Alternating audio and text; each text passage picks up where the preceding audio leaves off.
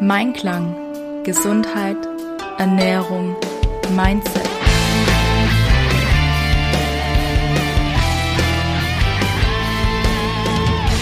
Mit Ann-Kathrin Seidler.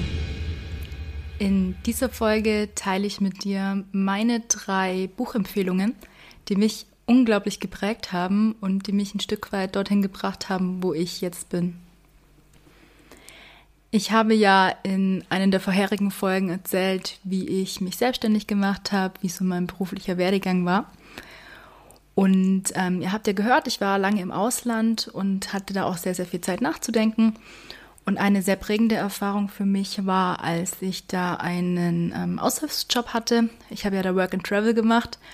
Und ähm, ja, man braucht ein bisschen Geld, wenn man viel reisen möchte. Es ist teuer.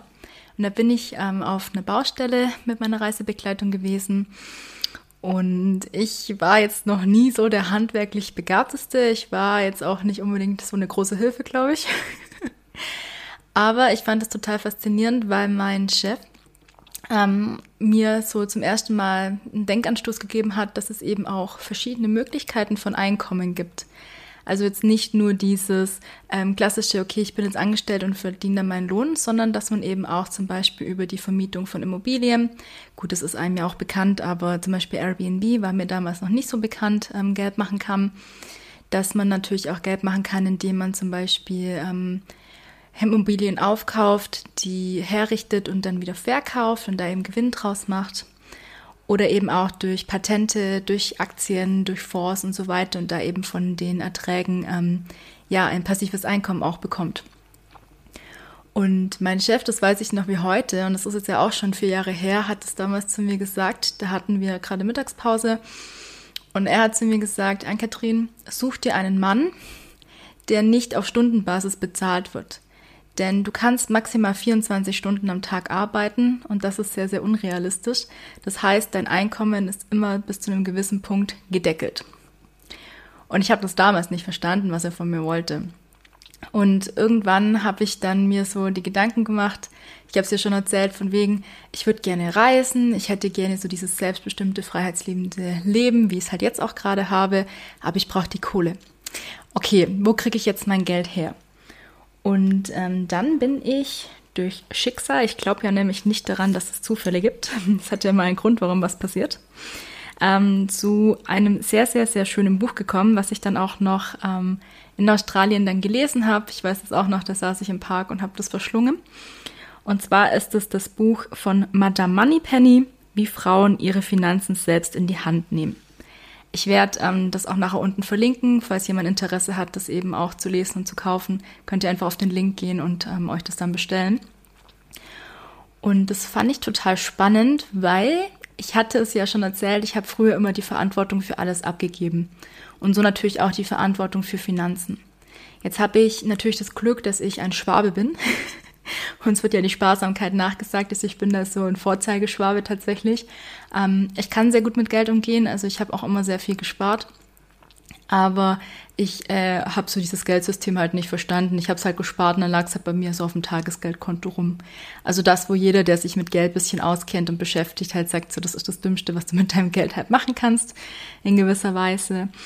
Und dann war das für mich tatsächlich so eine kleine Offenbarung, als ich dann dieses Buch gelesen habe. Da war auch so ein, ähm, wie so eine Art Monopoly-Konto mit dabei, wo man eröffnen konnte, wo man dann einfach erstmal so ein Gefühl für die Börse auch bekommt, um mal so zu gucken, okay, ähm, wie ist es denn, wenn auf einmal mein ganzes Depot rot ist oder wenn es auf einmal grün ist, was macht es denn mit mir? Und das war total cool, weil es einfach wie so eine Schritt für Schritt ähm, Anleitung auch ist, was man sich mal für Gedanken machen kann, wie man ähm, mit seinem Geld umgeht. Und ich habe dann auch angefangen, den dazugehörigen Podcast von der Natascha Wegelin, die hinter eben mit der Money Penny steht, ähm, zu hören. Kann ich auch an der Stelle sehr empfehlen. Es ist wirklich super informativ und auch echt toll, wenn du noch gar keine Ahnung von diesem Thema hast.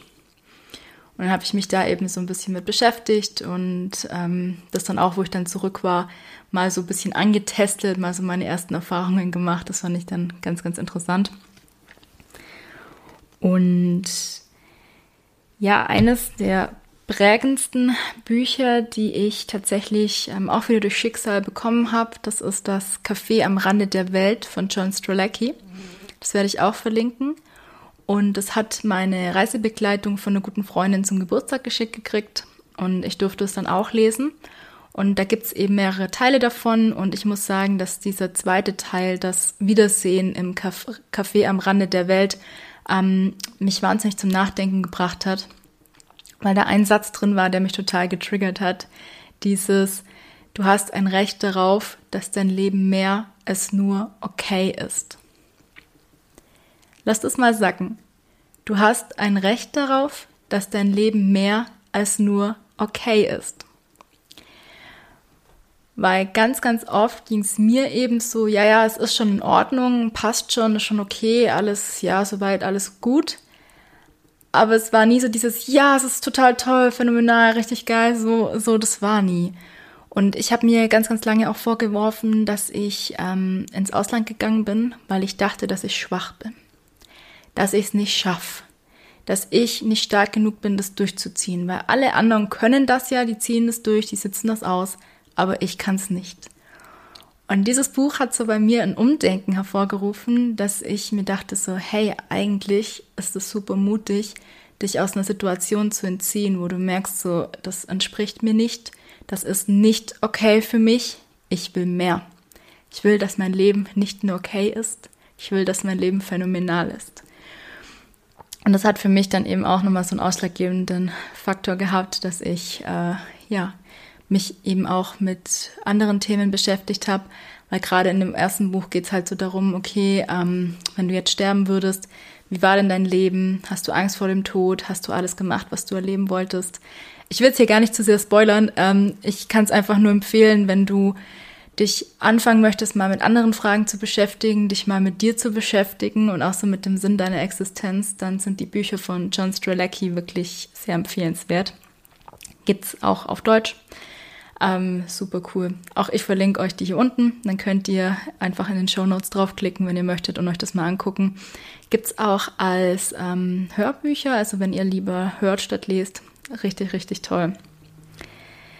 Ja, das dritte Buch, was ich euch empfehlen möchte, hat auch wieder mit Geld zu tun. Ich habe mich mit diesem Geldthema und Finanzen wirklich lange beschäftigt. Ähm, und ich kam eben so zu diesem Punkt, ich habe es ja schon erzählt, ich möchte irgendwie ein freiheitslebenderes Leben haben, weniger arbeiten, aber am besten mehr oder gleich viel verdienen. Und dann kam ich eben zu dem Thema, okay, wie kann ich passives Einkommen generieren? Und wahrscheinlich habt ihr schon mal davon gehört, es gibt ein Buch, das nennt sich Die Vier-Stunden-Woche. Das hat der Timothy Ferris geschrieben. Und da sind eben ganz viele verschiedene ähm, Ansätze und Möglichkeiten eben drin, wie du dir mit einem passiven Einkommen eben dann auch hier den Lebensstandard ermöglicht, beziehungsweise womit man alles passives Einkommen generieren kann.